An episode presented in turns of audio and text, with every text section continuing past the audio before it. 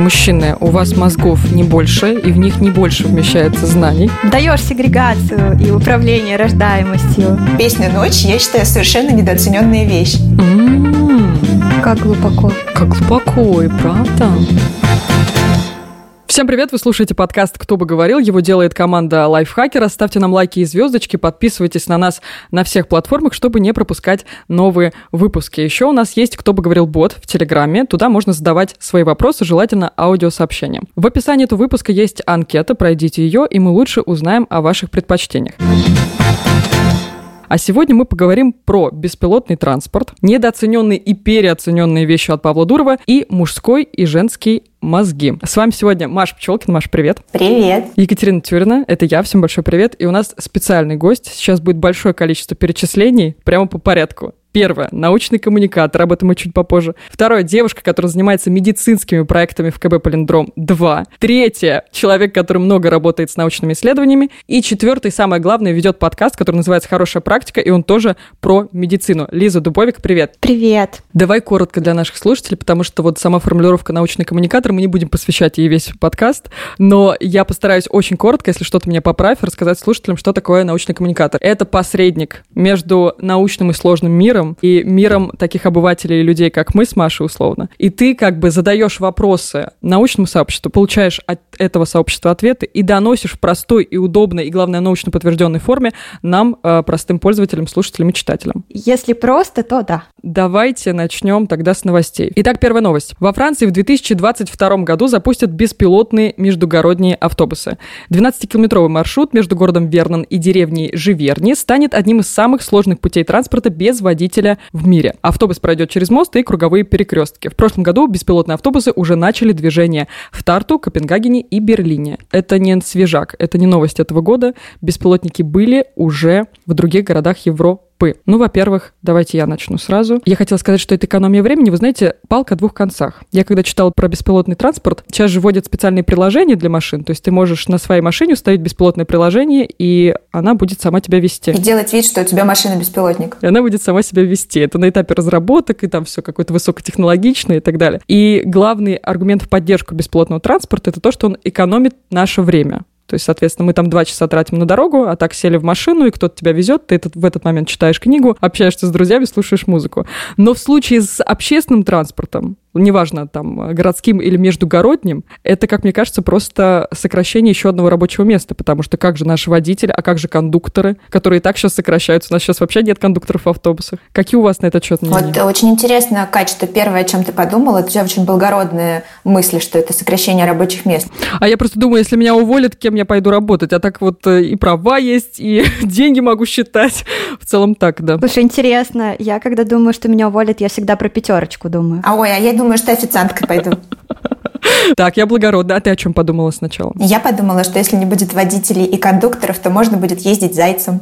Кстати, да. Вообще, мне кажется, что да, это должно воспитать новое поколение э, намного более прошаренных зайцев, Одно дело как-то там обмануть, э, выскочить на нужные остановки, а другое дело как-то хакнуть систему, попасть туда, выйти, когда нужно. Это ж нужно как-то прям постараться, развивать эти навыки, все такое. Ну вот мне кажется, что даже если да, вот, вот это настанет, когда э, мы будем ездить зайцами, то увеличится количество контролеров. Я один раз видела в Москве контролера, который внезапно вошел на какой-то автобусной остановке и такой, так, предъявили. И я в этот момент, слава богу, оплатила. В этот день я была честная.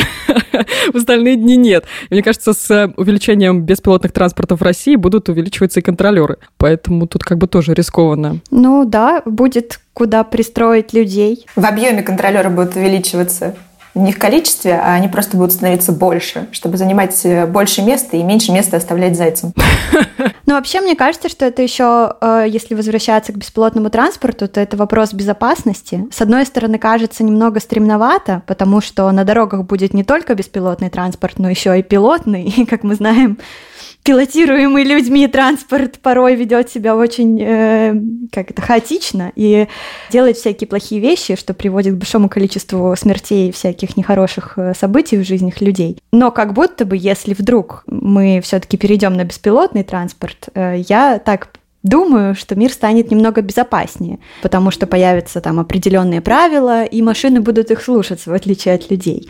Ну вот есть такое ощущение. Мне кажется, контролировать ситуацию будет лучше. Было исследование насчет того, насколько беспилотный транспорт сможет сократить количество дорожных аварий, происшествий, и выяснили, что до 90%, потому что, ну, там пару случаев с тестом Теслы погиб пассажир. Ну, там два случая на, за всю историю э, изобретения беспилотных транспортов. В общем, да, ДТП точно сократятся. После таких серьезных ваших высказываний мне даже как-то неловко. Я вообще-то две вещи выписала, да. Вот, что можно зайцем ездить, а еще что вот, например, в беспилотном автобусе, если ты уснул и до конечной доехал, тебя не разбудит никто, так и останешься в автобусном парке. Ездить по кругу. И ты думаешь, что это плюс? Мне кажется, минус. Нет, минус, конечно, да. Я как раз минусы выписывал, да. А потом еще госуслуги какой-нибудь э, пришлет штраф за пребывание излишнее в транспорте. Да, кстати, возможно. Но вот ты, Лиза, когда говорила о том, что будет меньше аварий, будет меньше конфликтов на дороге, я поняла, что, ну, останутся же еще водители, да? То есть есть беспилотники, есть э, пилотируемый транспорт. И как решать конфликты на дороге между двумя водителями? Один невидимый, другой видимый. Вот как у него возник спор. Кто будет кричать из окна матом? Он просто будет кричать, я тебя по IP найду. Вычислю. У меня в голове исключительно картинка из Бёрчпанка, если знаете вот эту вот деревню э, из будущего. Мы вот с Машей как-то были на конференции в Самаре, там были ребята, которые это делают, э, поэтому Маша точно помнит. Ну, в общем, это такая деревня, там такой киберпанк, но они зовут это Бёрчпанк. В общем, э, коровы с QR-кодами. Ну, такая Россия, только немного в будущем. Вот мне кажется, что это будет примерно то же самое, и у меня есть ощущение, что, по-моему, я видела у них то ли видео, то ли серию про беспилотный транспорт и разборки с ним. Э, мне кажется, они уже начали предсказывать будущее. Можно просто там подсмотреть, что будет. Надо посмотреть, я просто не слышала. А может быть, можно будет, э, как с комментами, можно будет заминусить э, беспилотного водителя, и тогда его уволят. Его, его переведут э, в службу, которой жалуешься, что, возможно, заболел короной. Э, сейчас же везде внедряют искусственный интеллект. Есть эти телефоны. Будешь слушать, как у кого там чего болит и записывать к врачу. Мне не кажется удобным бесплатный транспорт, по крайней мере, в России. Это, это, это даже нельзя сделать там побыстрее, попросить водителя поехать, потому что ты опаздываешь. Потом, если ты не успеваешь там, да, не успеваешь на автобус, бывает такое, что ты видишь, что автобус на остановке, ты бежишь, и вот-вот уже, а интеллекту наплевать на тебя, он не откроет тебе двери и не скажет, вот, пожалуйста, я вас подождал. Нет, он просто уедет. Если только искусственный интеллект не будет развивать эмоциональный интеллект. Да, да, кстати, а как это сделать, непонятно. Возможно, он будет эмпатичным симпатичным, э, и окажется, что на самом деле получше он, чем э, люди, и кто-нибудь из нас однажды влюбится э, в него, и потому что в отличие от других он способен слушать и слышать, и, в общем, дело зайдет куда-нибудь очень далеко. Ну, есть же там какие-то фильмы, которые примерно про это. По-моему, фильм «Она», он про то, как э, парень влюбился в искусственный интеллект в операционной системе. Но если говорить серьезно, как будто бы без инфраструктуры сложно себе представить действительно безопасный, работающий такой не для отчетика по цифровому развитию, а действительно работающий беспилотный транспорт в России, потому что ну, не знаю, какая-то классика беспилотников. Если вы смотрели фильм «Особое мнение», я не помню, по-моему, он по книге. В общем, там был беспилотный транспорт, и там были такие большие дороги, значит, эти машины там летали сами по себе, ты им задаешь направление, они летят но как будто бы для начала нужно сделать такие дороги, чтобы машины, ну, типа, чувствовали себя комфортно в этом всем. А если это будут наши дороги, конечно, возможно, если машины при этом не будут ездить, а будут летать на какой-нибудь э, магнитной подушке, их не придется ремонтировать, и это знатный плюс. Но что-то же придется делать, чтобы ими управлять. И вот это, конечно, вопрос. Ну, то есть нужна инфраструктура, кажется, чтобы это хорошо работало. Я, кстати, еще вспомнила, э, ты, Катя, спросила, как э, выражать, как ругаться между водителями, если один водитель э, реальный, а второй водитель робот. Так вот, какое-то время назад, я помню, продавались такие специальные цифровые наклейки на заднее стекло, которыми можно было бы управлять э, с помощью пульта. И на этих э, цифровых наклейках можно было выражать свои эмоции. И пультом можно было поставить какой-то смайлик, например, добрый, если тебя пропустили, mm. или злой, если э, тебя там подрезали или еще что-то, если типа, ты недоволен поведением водителя.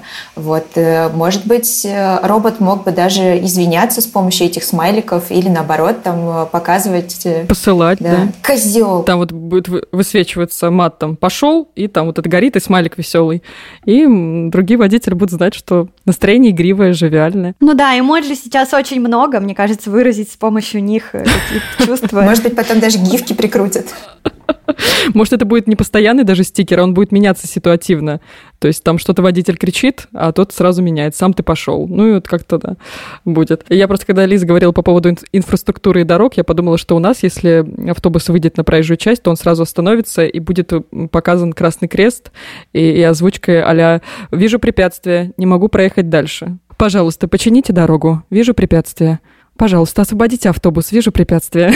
вот так это будет проходить. На самом деле города намного умнее, чем нам кажется. Там э, искусственный интеллект управляют э, перекрестками, э, освещением. В общем, я не занимаюсь всем, что связано там с урбанистикой, но я знаю, что университет, в котором я училась, он, например, очень много каких-то решений для Петербурга, по крайней мере, в формате научных исследований делает. По-моему, обещали что-то там беспилотное Петербургу через лет пять. Возможно, это будет как умная остановка, которую просто зарендерили где-то и выложили в сеть, э, но которой на самом деле не было. Вот, так это можно прямо сегодня сделать, э, зарендерить и выложить. Вот, пожалуйста, есть беспилотный транспорт. Боже, мне так позабавила фраза «обещали что-то беспилотное», например, квадрокоптер. К 2025-му, по-моему, так я слышала, что что-то будет. Будет съемка Петербурга к Дню города.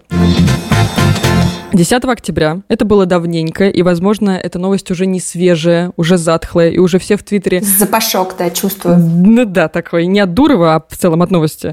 И... Ну, не знаю, не знаю. Ну, знаете, 37 человек, может быть, тоже уже... Ну да, увлекается всякими БАДами, вот этим всем. Кто его знает, чем он там себя натирает, чтобы выглядеть так прекрасно. Ну ладно. Хотелось бы знать, конечно. Я бы сказала, хотелось бы натереть его, конечно, а вы тут что-то знать хотели. Итак, да, новость не свежая, да, новость э, не вау да, не сегодняшнего дня, и многие пользователи Твиттера уже дали свои комментарии пошутили на этот счет. Так вот, озвучиваю. 10 октября был день рождения у Дурова, 37 лет, и он опубликовал в Телеграме пост, в котором назвал самые недооцененные и переоцененные вещи в жизни. Я коротко перечислю. Среди недооцененных это сон, природа и одиночество, три вещи, а среди переоцененных большие города, рестораны, жаркая погода, мода, недвижимость, социальные сети и советы знаменитостей. Подскажите, пожалуйста, а только мне после того, как Катя сказала большие города, захотелось сказать пустые поезда? Подожди, подожди, ты, ты опередила. Ты опередила. Ладно, раз уж ты опередила, да, не только тебе. И самое смешное, что пользователи в Твиттере стали шутить на эту тему, и даже Би-2 репостнула вот этот э, пост э, Дурова в Твиттере и написала, ну вот. Ну, типа, что большие города — это минус. Это недооцененная вещь. Ну вот. И пользователь Маша, я даже выписала себе Маша пустотная утка, написала, Дуров назвал самые переоцененные вещи в мире. Первое — большие города, второе — пустые поезда, третье — все начинать сначала, четвертое — холодная война. Так что да, да, не только тебе показалось. Ну, насколько согласны вы с тем, что вот э, с недооцененными и с переоцененными вещами от Павла Дурова? Короче, как человек, который регулярно читает э, всякие рекомендации, связанные со здоровьем, которые направлены на качество жизни, увеличение ее продолжительности и сокращение всяких проблем со здоровьем, могу сказать, что хорошо, что Павел Дуров, хотя знаменитостям он просит не верить, об этом заговорил. Потому что большинство вещей, которые он перечислил как недооцененные и переоцененные, действительно такие. Я практически совсем солидарна. Ну, то есть большие города — это источник огромного количества всяких нехороших экологических вещей, и кажется, что если ты живешь где-нибудь не в большом городе, у тебя чище воздух, у тебя есть доступ к каким-то там продуктам местного производства, с большей долей вероятности они будут, по крайней мере, возможно, дешевле. Фрукты и овощи есть важно. Ну и они, наверное, будут качеством получше, не факт, но может быть. Просто в городских магазинах тоже можно найти хорошие продукты, если хорошо искать, просто они будут очень дорогими. Про сон, ну вообще там великолепная вещь. Мне честно, больше всего, как научному коммуникатору, понравилось про знаменитостей, потому что, кажется, Павел пояснил это все тем, что верить нужно науке и научным исследованиям. Я с ним полностью солидарна.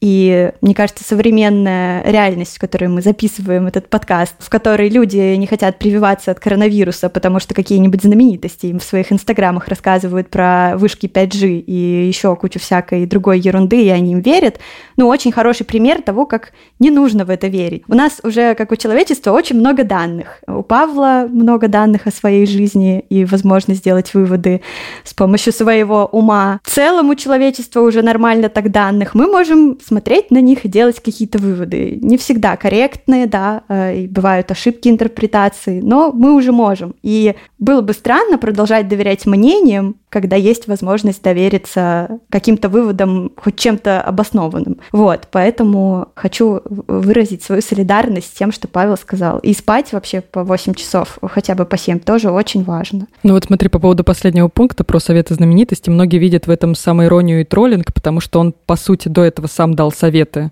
и выразил свое мнение относительно недооцененных, переоцененных вещей, а потом сказал, просто можете как бы мне особо и не прислушиваться ко мне. Да, это было мило с его стороны. Но мне еще, ну, у меня сразу возник вопрос. Вот человек, который пишет про вред мегаполисов и жаркой погоды, с 2017 года проживает в Дубае. И там расположена его штаб-квартира. Это как коррелирует с тем, что человек написал? Он осознает, что эта вещь переоценена, но все-таки ею пользуется. Может быть, это какой-то намек на то, что штаб-квартира скоро переедет в Мурманск? Ну, типа... Да, да, в Якутию. Маленький город, там, где классные продукты и дешевый транспорт, и все там классно, и вообще там супер, блин. И будет наш штаб-квартира ВКонтакте, и из Питера тоже филиал переедет, и все. И будем все там. Вот не уверена. В общем, у меня только вот эти вопросы. Мурманск – новая бизнес-столица. Ну, между прочим, там много красной рыбы, омега-3, вот это вот все. Вот омега-3, кстати, не переоцененная вещь?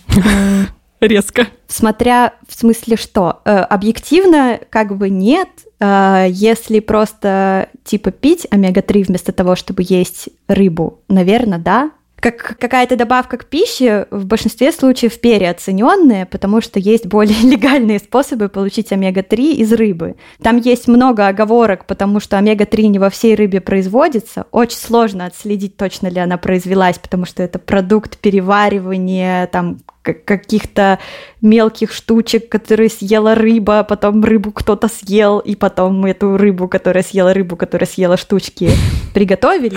Матрешка из рыб. А, сложно понять, точно ли оно родилось в процессе всех этих реакций, но как бы, по-моему, вот у северной рыбы рождается, потому что там есть этот планктон, из которого это получается. Поэтому Мурманск как бы топ-место. К тому же не жарко. Лиз, мы отобьем это джинглами, у нас будет просто рубрика про омега-3. И тут такой просто Машин вброс, и у нас периодически будет появляться какие-то медицинские вопросы. Мы просто будем пользоваться ситуацией, случаем, пока ты здесь. Поэтому, слушай, скажи, а вот насколько эффективно делать приседы? Как это для здоровья физического? Вот я, например, попу качаю, ты не знаешь? А ладно.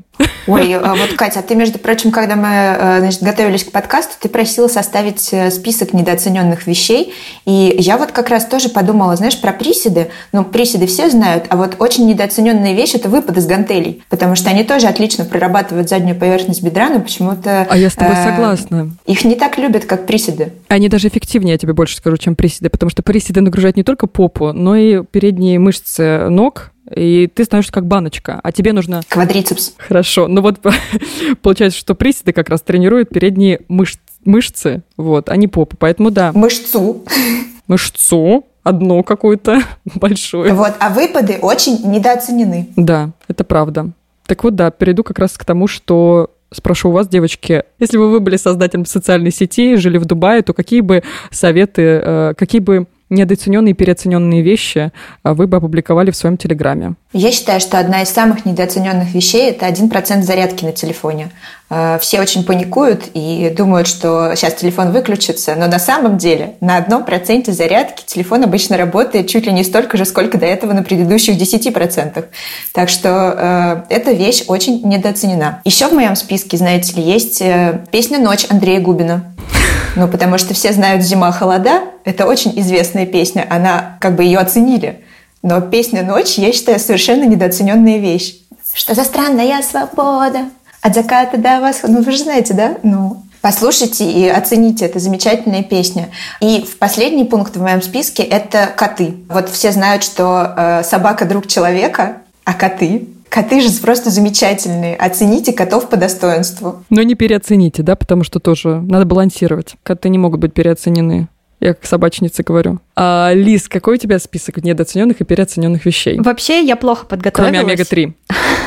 Ну, э, да, в числе э, переоцененных вещей будут БАДы и вообще возможность легкого таблеточного решения, когда есть э, более работающие, но более сложные. Мне вообще очень не нравится, что многие вещи у нас в стране доступны почему-то без рецептов, если мы говорим про лекарства. И кажется, это все крушит. И вообще рецептурность препаратов кажется очень недооцененная вещь, чтобы специалист назначал что-то, прежде чем человек принимает решение что-то пить. Потому что вот я, например, не врач, я не врач, я просто разбираюсь с информацией. Э, у меня такая работа. Мне постоянно пишут друзья и коллеги, надеюсь, они меня слышат, и говорят, Лиз, мне тут вот посоветовали, как думаешь, стоит? А там какая-то жесть гормональная. Я такая, типа, ну, сходи к врачу, я не знаю. Типа, почему нужно ориентироваться на мое мнение? Ну, я могу пойти почитать, там, точно ли это, по крайней мере, работает. Но я не могу принимать такие решения. А люди почему-то для себя пытаются, потому что, наверное, это так доступно. Вот если бы было не так доступно, то, может быть,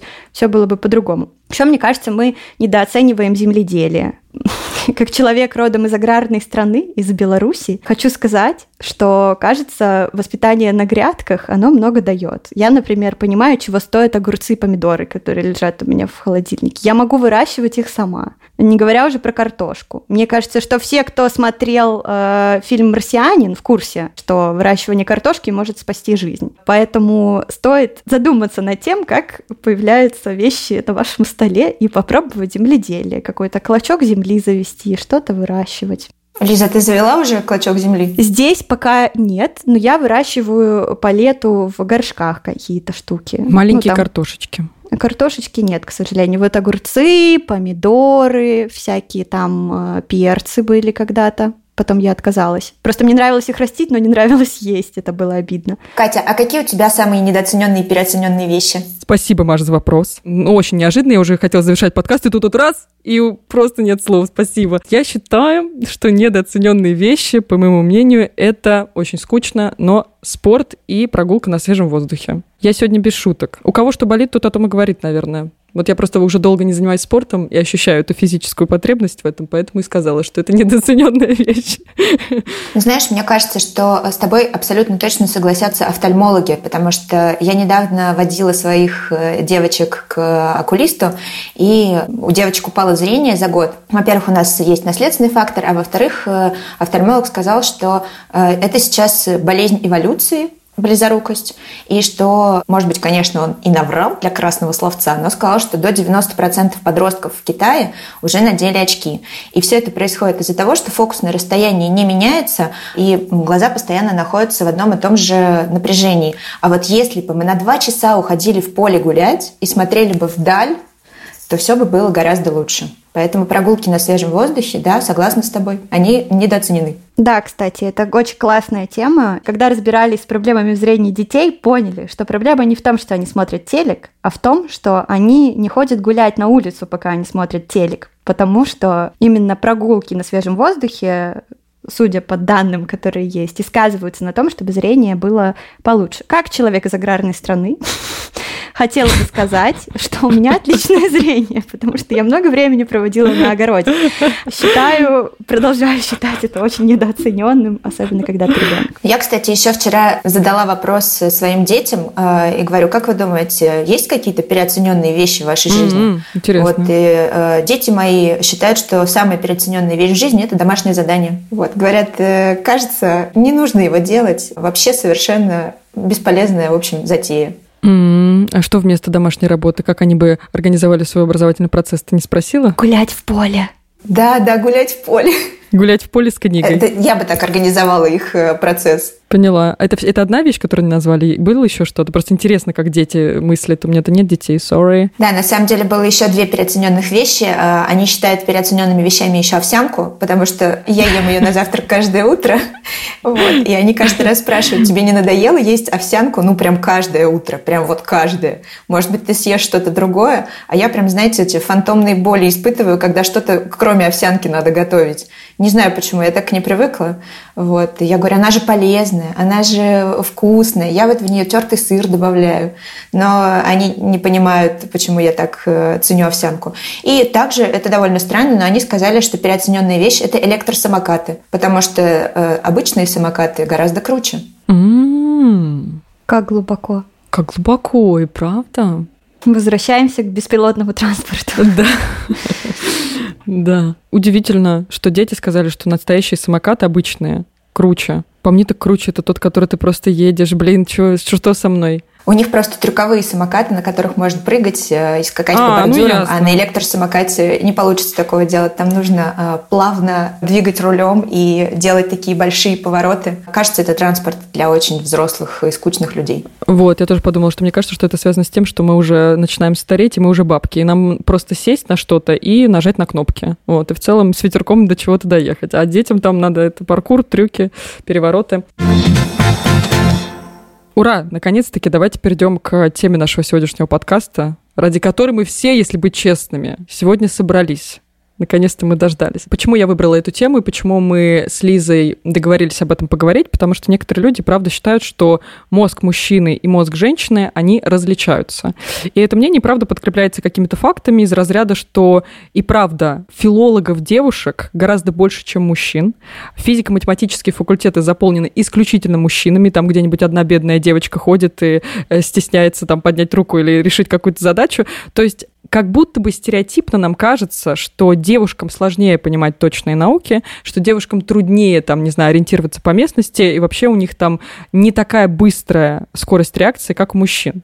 Но мы сегодня пригласили к нам в подкаст Лизу хотя бы для того, чтобы как раз развеять эти стереотипы и понять, есть ли вообще на самом деле эти различия, связаны ли они действительно с разницей в мозге женщины и мозге мужчины, и если нет, то с чем действительно это было связано, кем это было нам заложено. Э, Давайте же сразу к теме, да, про мозг мужской и женский. Я, прежде чем сюда прийти, поготовилась немного, поискала информацию, поискала научные исследования на эту тему. И вот одна из последних э, достаточно больших научных работ. Исследование вышло буквально в этом году, в марте э, опубликовано было.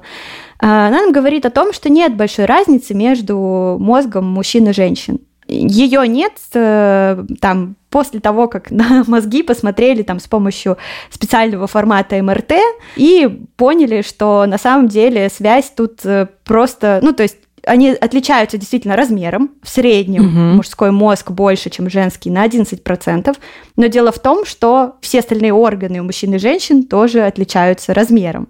Просто потому что так получается, что мужское тело в целом побольше, чем женское.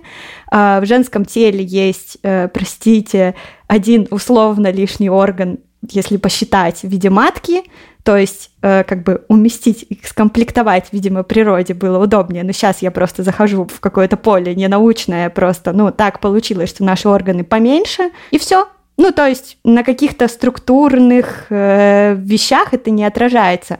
Были какие-то исследования, которые говорили о том, что там баланс серого и белого вещества как будто бы разный у женщин и мужчин. Но вот это исследование, оно, э, как бы исследовательницы обращают внимание на то, что это тоже зависимость от размера. То есть э, просто можно отдельно сравнить маленький мозг женщин, отдельно посмотреть на большие, бо- побольше мозг мужчин, и типа, посмотрев на них, раз- померить по-разному эти вещества, но на самом деле, если вот это все к процентному соотношению там к телу, к размеру органов, э, в общем, переносить на вот так- такие понятия, то все будет одинаково, и в процессе мозговых реакций в целом нет никаких отличий. То есть мужской и женский мозг, он в целом ну, не существует. Есть э, мозг э, побольше, поменьше. Вот. То есть, если очень коротко, чтобы было понятно, если, например, взять супер э, низкого мужчину, например, такого маленького, субтильного, и взять высокую женщину, и сравнить их размер мозга и вес, то мне кажется, что вот они будут одинаковыми, просто из-за того, что, ну,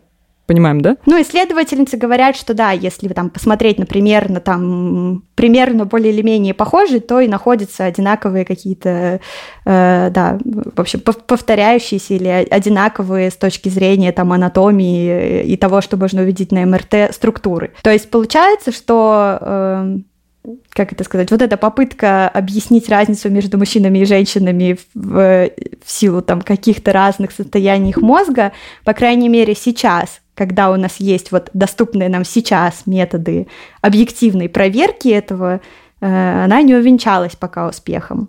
У этой позиции есть много каких-то, как это сказать... Я вчера, когда читала про это исследование, я почитала на The Conversation высказывание самой исследовательницы по этому поводу. Там была интересная мысль о том, что на самом деле в мире существует такая проблема, и она действительно есть, то, что большинство лекарств и каких-то методов лечения испытывают в основном на мужчинах, и как будто бы у нас больше данных о состояниях, которыми страдают мужчины, и помощи именно мужчинам, а не женщинам. И есть какие-то болезни, которые действительно чаще почему-то встречаются у женщин. Например, там у Альцгеймера есть такая штука.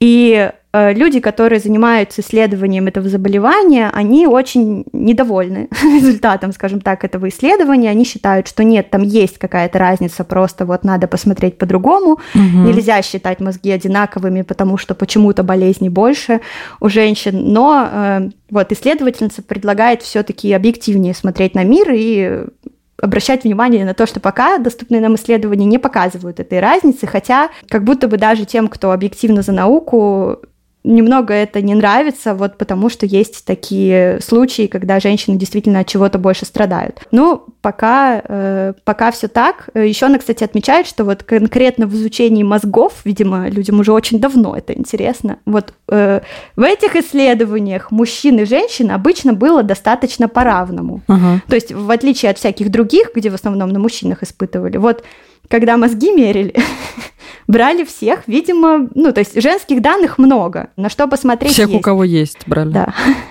то есть получается, что это действительно очень давно исследуемая штука. И получается, что никакой разницы пока мы толком не увидели, как бы не хотели.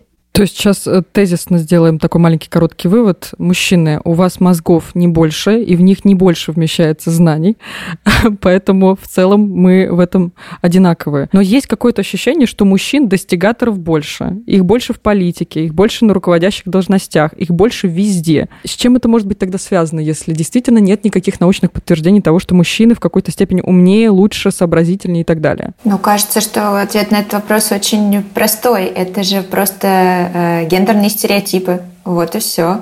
Потому что э, мы все выросли из патриархальной системы, и перевеса сейчас на женскую сторону нет, но хотя бы потихонечку у нас выравниваются мне так кажется, у нас выравнивается ситуация, но в целом все равно э, стереотипы остаются. И вот очень простой пример. Э, сейчас извините, опять э, говорю о детях. Э, у меня у дочери в классе э, есть, у них в школе замечательная, очень современная школа, у них есть конкурс Евровидения. И каждому классу достается своя страна. Вот в этом году Даша досталась Бразилия, и в сценке, которую они представляют Бразилию, они там поют песню Рики Мартина про футбол, и, соответственно, у них есть часть класса футболисты, часть класса черлидеры. Как вы думаете, какая часть класса футболисты, а какая черлидеры в современной, очень продвинутой и замечательной школе, в которой даже есть конкурс Евровидения? Блин, я боюсь предположить. Ну, видимо, футболисты мальчики. Конечно, футболисты мальчики, при том, что, например, у меня дочь занимается футболом, и э, ну, для нее быть футболистом это естественно. Но она записана в черлидеры, потому что футболистами должны быть мальчики. Угу. Еще мальчики с пипедастрами, наверное, не хотят э, блистать. Э. Зато они могли бы делать классные акробатические трюки. Да, я согласна. Ну да, грустно. В общем, ну да, почему все должно сводиться к мозгу? Это такой э, странная попытка с помощью биологии, которая длится уже, кажется, типа примерно век, если не больше, объяснить поведенческие штуки. Ну, Почему что-то должно происходить из-за того, что мозг по-другому устроен? Воспитание же есть, э, там еще куча всяких вещей, которые формируют нас как личностей. Мозг ведь он очень адаптивный, там есть куча исследований, которые показывают, как, например, естественно, это не специально делается, люди, у которых почему-то случается что-то, особенно вот исследуют детей, у которых в детстве почему-то случился инсульт, и у них какая-то часть мозга просто отказала. Но детский мозг, он развивается, и он просто выращивает себе условно новые связи так, что человек полноценен абсолютно, хотя у него может половина мозга не работать, или там какая-то часть какой-то важной зоны. Ну, естественно, там есть какие-то вещи, без которых никак, но есть и вещи, которые могут просто перенять другие функции. И наши мозги настолько уникальны, и они настолько по-разному строят в зависимости как раз-таки от своего размера и возможности размахнуться какие-то связи, что странно считать, что есть два вида, и это как что-то может объяснять, но нет, мы намного сложнее и интереснее, и на самом деле ничего еще про мозг не знаем, но вряд ли это будет упираться в ну, половую принадлежность. Я вот в дополнение к Машиной истории про черлидерш, я могу так сказать, да, и футболистов, узнала о таком феномене, как угроза подтверждения стереотипа. То есть мы теряем мотивацию добиваться чего-то, потому что есть риск подтверждения стереотипа. И поэтому, когда мы приходим в школу, и это правда зависит от воспитания, мы приходим в школу, и когда нам а, первая учительница говорит, так, ребята, решаем математическую задачку, ну, мальчики справятся быстрее, девочки, ну, вы тоже как-то подспевайте, давайте успевайте.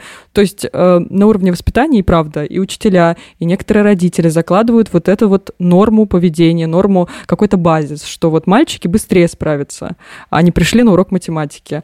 А, а когда девочки приходят на урок русского языка, они говорят там, не знаю, девочки быстрее и так далее. То есть, мне кажется, да, в этом как раз и большая проблема. Но на самом деле, несмотря на то, что мы сейчас живем в очень современном обществе, и э, все вот эти вот э, стереотипы потихонечку сдвигаются, эти плиты э, начинают двигаться. Да. да, очень дико сложно. Просто космически сложно собственный паттерн изменить, и в момент, когда ты на каком-то эмоциональном, в каком-то эмоциональном состоянии находишься, вместо того, чтобы сказать, типа, мальчику, не реви, что ты как девчонка, позволить ему выражать э, свои э, эмоции. Это очень сложно, и для этого нужно прям за собой внимательно следить. Это очень большая трудность для всех родителей, очень большой вызов, но я надеюсь, что все больше и больше родителей вне стереотипов находится. Да, и вот тоже такая, такая мысль в будущее, что очень надеюсь, что наше поколение будущего, которое будет э, заводить детей, будет немножко по-другому воспитывать их, вне гендерных стереотипов и вообще да, чтобы в следующий конкурс Евровидения были девочки-футболисты, или это было перемешано, а мальчики были яу! Там это прыгали и махали помпонами, как они называются, помпоны. Пускай будут. Как говорится, маленький шаг для четвертого Е, огромный шаг для всего человечества. Катя, а можно я кое-что добавлю? Давай, давай, давай. А, я просто, я не сказала главного, хотя должна была как научный коммуникатор, я просто разволновалась и забыла указать имя исследователя. В общем, ее зовут Лайза Эллиот, и она профессор нейронаук э, в университете Розалинды Франклин. Э, занимается этот университет медициной и всякими науками, связанными с, в основном с life sciences. Так что, если кто-то из наших слушателей захочет эту информацию перепроверить и и, и еще почитать об этом, то вот, э, пожалуйста, обращайтесь к трудам этой исследовательницы и ее научной группы. Раз уж ты дополнила, я все равно тебе задам еще один вопрос. Может быть, ты видела какие-то исследования, которые... Я понимаю, что ты уже сказала. Ты уже все сказала в одном большом монологе о том, что нет различий. Но мало ли, потому что еще один стереотип связан с большей эмпатийностью, эмпатичностью девушек, эмоциональностью. Я даже слушала какое-то интервью с каким-то исследователем РАН, который рассказывал про центр Брока в голове, что это центр речи, и что есть стереотип о том, что женщины, у женщин он больше развит, потому что, ну, вот мы замечаем, что мы, когда конфликтуем, много говорим. Не все девушки. Это сейчас звучит достаточно по-сексистски. Мужчины тоже выносят мозги и другими способами, или такими же. Но вот тоже нет никаких исследований, доказывающих, что девушки почему-то более эмоциональные, и это связано с структурой головного мозга. Есть исследования, я тоже почитала, нашла исследование э, по поводу того, что, значит, про эмоции, эмоциональность, как э, ученые могут за этим проследить. Вот, например, одна научная группа решила последить за тем, как э, мужчины и женщины реагируют на что-то с точки зрения зрения мимики, потому что мы же много выражаем нашим лицом, там больше улыбаемся или меньше улыбаемся. Угу. И в среднем получилось, что в целом больше эмоций лицом выражают женщины, чем мужчины, и женщины чуть больше улыбаются, а мужчины чуть чаще выражают агрессивное э, лицо. Сказать, что это из-за мозга, у них не выходит. Они не могут это подтвердить. Ученые, о которых я говорю, они э, говорят о том, что все-таки мы перенимаем мимику в обществе, и э, у, забираем у, у общества вот этот способ эмоционально реагировать. И что, скорее всего, это связано просто со стереотипами поведения, эмоциональных реакций, которые есть ну, условно в племени, э, вокруг, внутри которого формировался этот маленький мальчик или маленькая девочка. Поэтому, может быть, да, может быть, нет. Может быть, тут, э, не знаю, коктейль из гормонов э, скорее играет роль, чем, значит, структуры мозга. По крайней мере, пока доступные нам данные именно о мозге говорят, что но мы вряд ли, вряд ли это так. Ну, то есть, скорее всего, это как это способность, пластичность мозга, э, которая наложилась на конкретные обстоятельства жизни. Угу. Это неудивительно. Я, я поняла, что на фотографиях мальчики суровые, а девочки такие пис. Всем добра и мир тоже может быть как-то с этим ну, связано. Да. Типа, девочки, улыбайтесь. Да, еще может быть с тем, что тебе в детстве говорят, типа, чего ты не улыбаешься, такая вся угу, поникшая, угу, там, я не знаю, грустная, угу. в лучшем случае. А, или ты такая красивая, когда улыбаешься, а где-то там на подкорке а, ты же девочка, нужно быть красивой. Непонятно кому и зачем, но а, это как-то прям важный такой пункт. Типа, красивая ты или нет в какой-то момент. Я вот очень сильно надеюсь, что в будущем это будет меньше беспокоить женщин в детстве. Ну вот мне кажется, в нашем поколении это было важно. Это, кстати, э, я тоже сейчас вспомнила, это же девочка, нужно быть аккуратной, нужно быть красивой. Вот на этом я себя поймала, э, наверное, где-то в прошлом году, потому что я не помогаю детям собираться в школу, они собираются сами э, и могут, например, надеть, ну там, знаете, во втором классе не особо важно, можно надеть блузку с пятном, например. Я говорю, Саша, пойди переоденься. Зачем? Я говорю, у тебя на блузке пятно. Она говорит, ну и что? Я говорю, ну ты же, и в этот момент ловлю себя на том, что не ты же девочка, а то, что ты же идешь в школу, ты должна выглядеть аккуратно и опрятно. Но это очень сложно, опять повторюсь, поймать себя вот в этот момент стереотипа, использования этого стереотипа и чуть-чуть его надломить и сломать. Блин, прекрасный пример. Ты же человек. Вот надо как-то да, новое ты же человек, придумать. вот именно. Не да. только девочки должны быть опрятными, аккуратными. Люди, в принципе, когда они выходят, э, идут в школу, э, стоит выглядеть опрятно. Она послушала твоего совета, она переодела рубашку? Да, к счастью, в тот раз у нас все получилось, но, знаете, подростковый возраст, э, все такое, очень сложно сейчас договориться о том, как э, надо выглядеть. Да, в принципе, я на самом деле пришла к решению, что и незачем договариваться. Если она хочет надеть э, красные кеды, спортивные штаны, зеленую футболку и сверху оранжевую куртку, ну, кто я такая, чтобы ей запрещать? Ну да, только если нет какой-нибудь школьной формы установленной, идиотской, извините, это тоже другая тема для разговора. Я еще один э, подготовила одну ситуацию и тезис, и мы недавно, э, я была в магазине, э, и, ну, вы знаете, обычно кассирами работают девушки, и они довольно хорошо справляются с этой работой. Ну, не знаю, наверное, ну, кто-то хуже, кто-то лучше, но в любом случае я попала в очередь к мужчине. И вы знаете, это была самая длинная очередь в этом магазине. Галю не зовет, да? Мы бы уже сориентировались, что нужна Таня, Галя, и там нужно уже кассу открыть, а он все сидит, щелкает. И отмену, да. Глазами, и отмену. И отмену Ну, просто у него может быть мало опыта работы. Возможно, он пришел вчера, а все остальные работают там уже 100-500 лет. Э, вот и все. Мне кажется, мы недооцениваем нашу возможность к чему-то привыкать и чему-то учиться. Еще одна недооцененная вещь. Кассиры угу. мужчины, между прочим. И женщины математики. И все это значит, что нужно просто дать человеку шанс. Просто дайте человеку возможность э, научиться, и у него все получится. Неважно, мужчина это или женщина. Да, еще, возможно, вот э, ты говорила по поводу того, что на физмате мало девочек э, и все такое, ну, может быть, просто не хочется. Ну, типа, сами занимаетесь своей математикой. Никто э, не, не задумывается об этом. Ну, то есть, нет, скорее всего, это связано с э, гигантским угнетением э, возможностей девочек в физмат-классах, начиная со школы, которая, к сожалению, есть.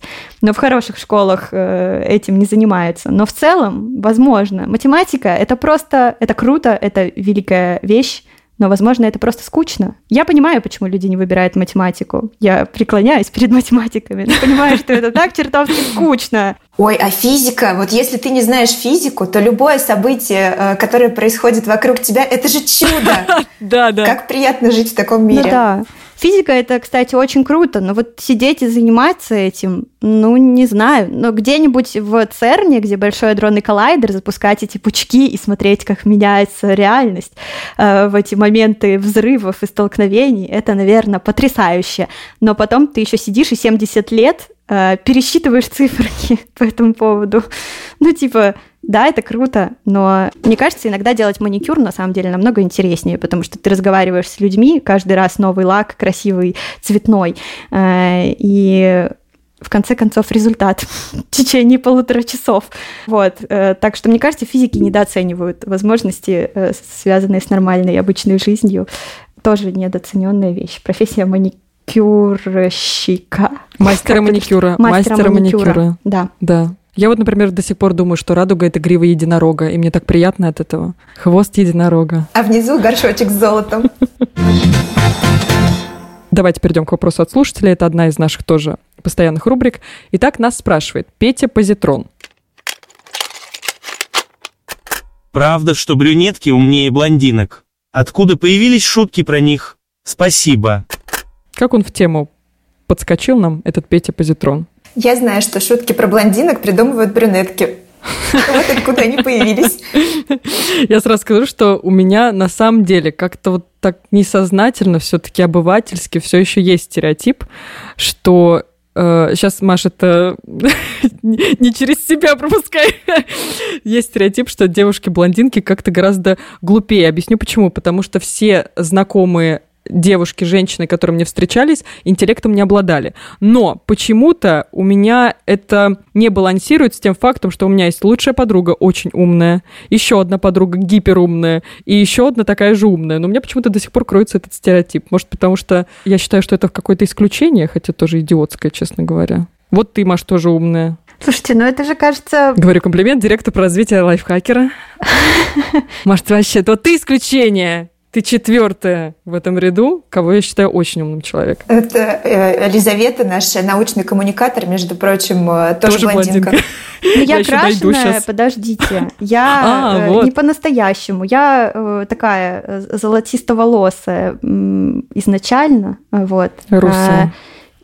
Нет, это э, типа шатен, шатен называется этот цвет, наверное, такой коричневенький. Но, в общем, это я просто, когда меняла работу, решила поменять цвет волос.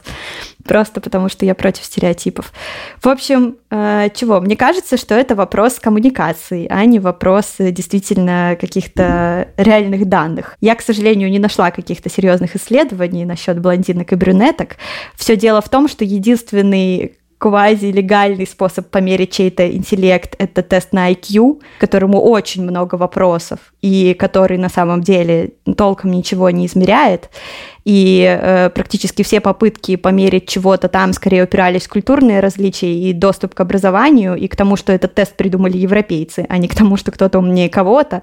Поэтому э, тут уж как, э, короче, как наш пластичный мозг сложился, как человек поучился, как он там короче, как жизнь его повелась, и вряд ли это сильно коррелирует с цветом волос, скорее с действительно доступностью возможностей и так далее. Ну, э, я не знаю, короче, я не изучала вопрос того, как в обществе формировались стереотипы насчет блондинок. Наверняка какие-то культурологические исследования на этот счет есть. Скорее всего, там телевидение, комиксы и тому подобные вещи просто сформировали у нас такое устойчивое восприятие. Так что вот у Кати уже есть какой-то выборочный, значит, э, подход к этому, что она замечает, что блондинки подтупливают, хотя не видит рядом умных блондинок. Да, да. И и все. У меня есть, э, например, с детства убежденность, что э, некоторые женщины с некоторыми именами э, глупее, чем другие. Я не буду их озвучивать. Это из школы. Так уж повелось. Или еще некоторые из них, особенно если они девы по гороскопу, говорит вам научный коммуникатор, то они вообще такие сучки. Да, да, да. Просто жесть.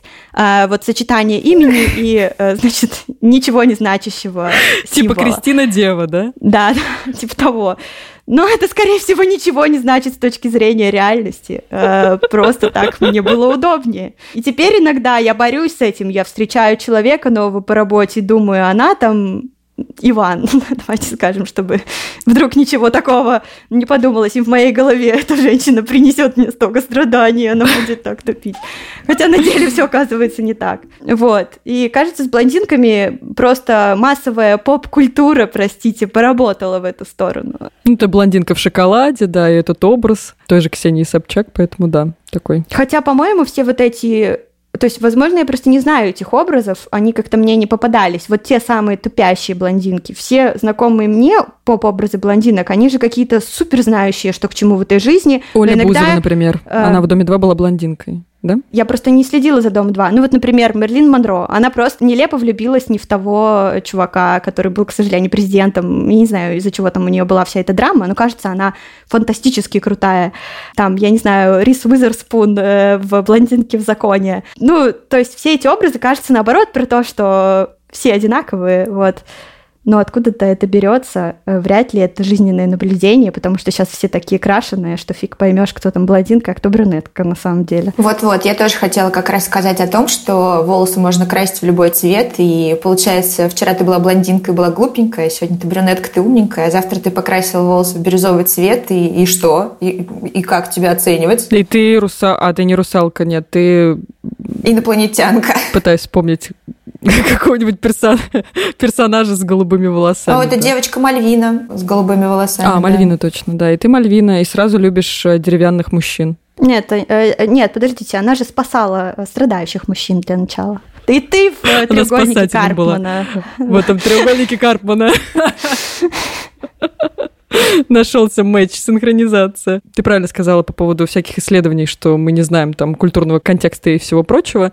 Ну да, то есть я нашла новость о том, что в 2016 году проводилось какое-то исследование на основании теста IQ, который показал, что в целом брюнетки и блондинки, они в целом одного и рыжеволосые, и, и, и другого цвета волос, они в целом одинакового уровня интеллекта. Но опять же, ну просто да, мы не знаем, что там взяли, брали, кого там брали, какая выборка, э, из каких городов, мы не можем сказать. А Рома Зверь еще пел, что они также бывают одиноки. Вот-вот. А одиночество – это недооцененная вещь. Да, кстати.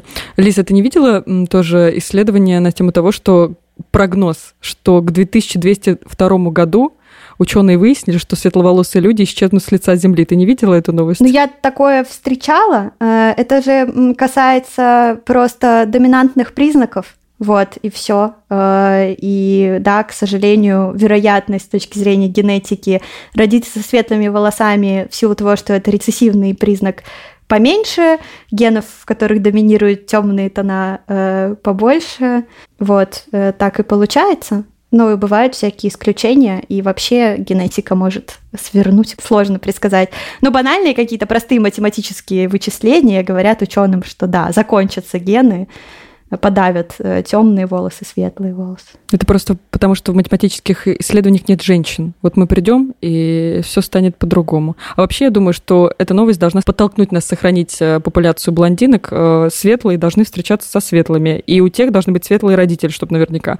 И тогда мы сможем спасти планету. Даешь сегрегацию и управление рождаемостью. Блин, когда ты сказала спасти блондинок, я думала, сейчас будет что-то типа «берегите вот таких вот девчонок».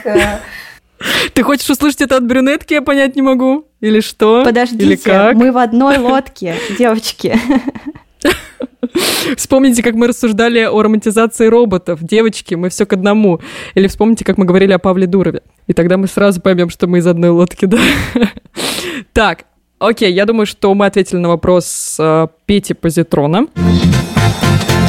Давайте перейдем к финальной рубрике, которая называется «Советики».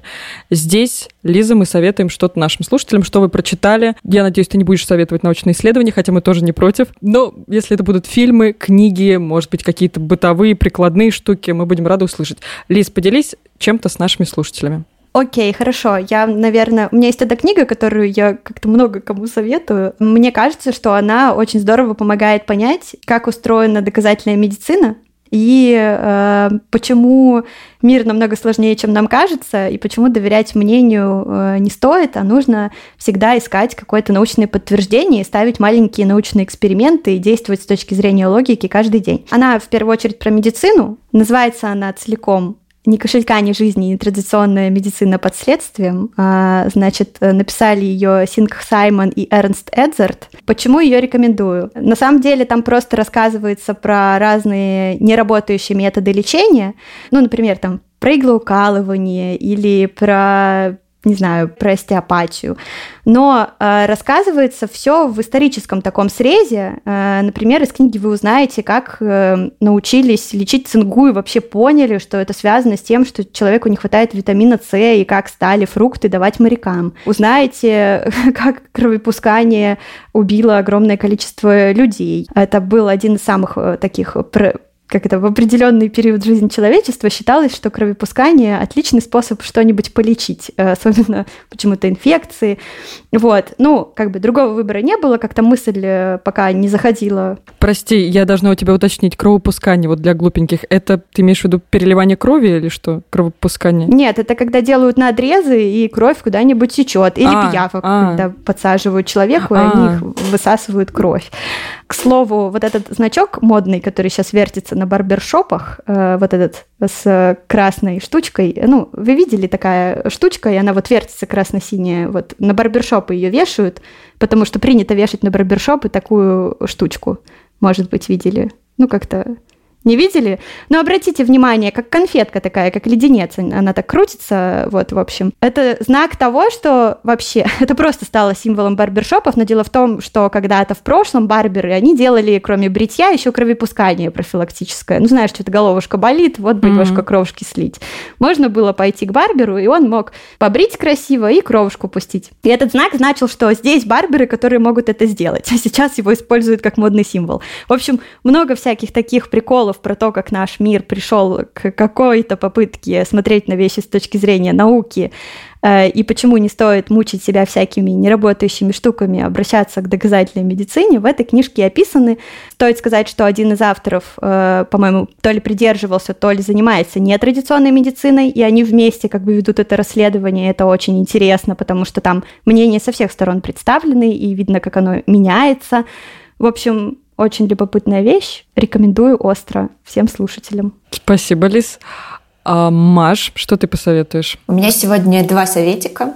А, у меня было свободное время в выходные, и, э, как мы уже в каком-то из подкастов обсуждали, я, конечно же, из тех людей, которые вместо того, чтобы смотреть новый неизвестный фильм, Э, с удовольствием пересматривают э, старый и хорошо знакомый.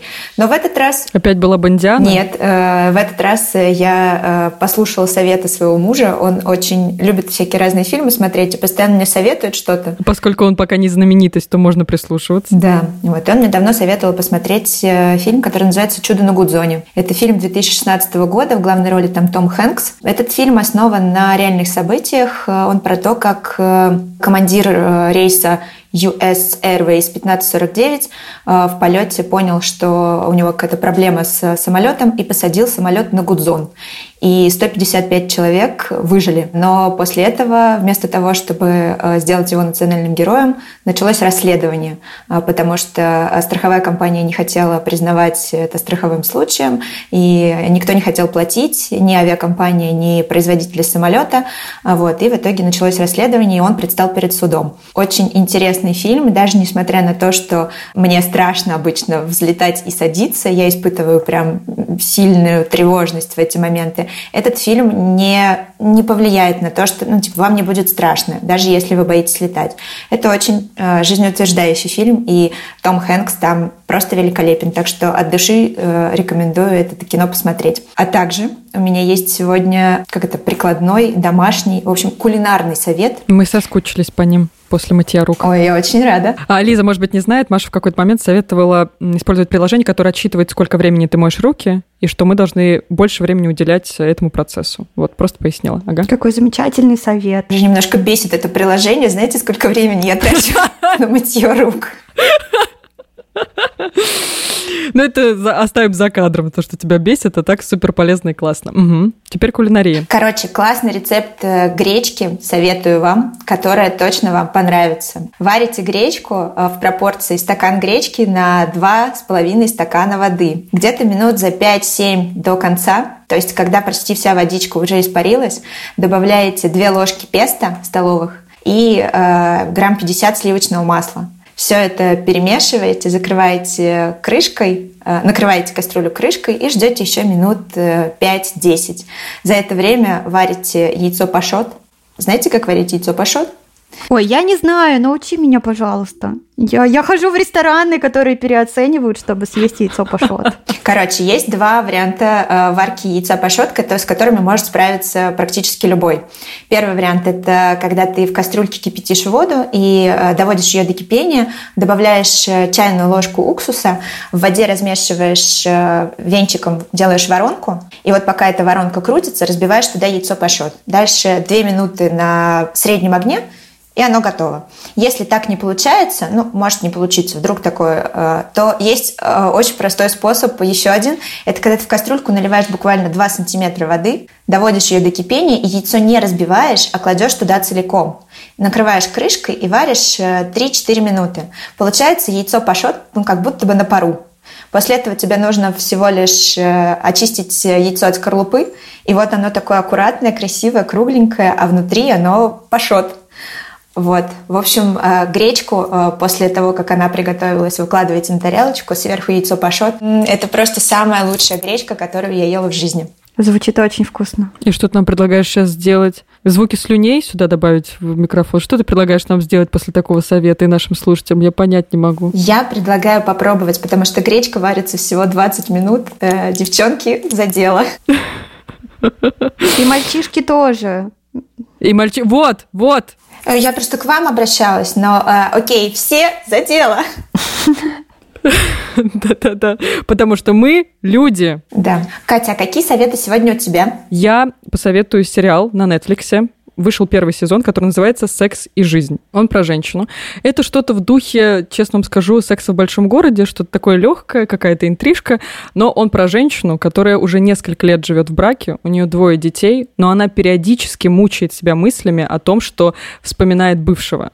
И там идея фильма в том, что мы не можем найти себе идеально подходящего партнера на все 100%.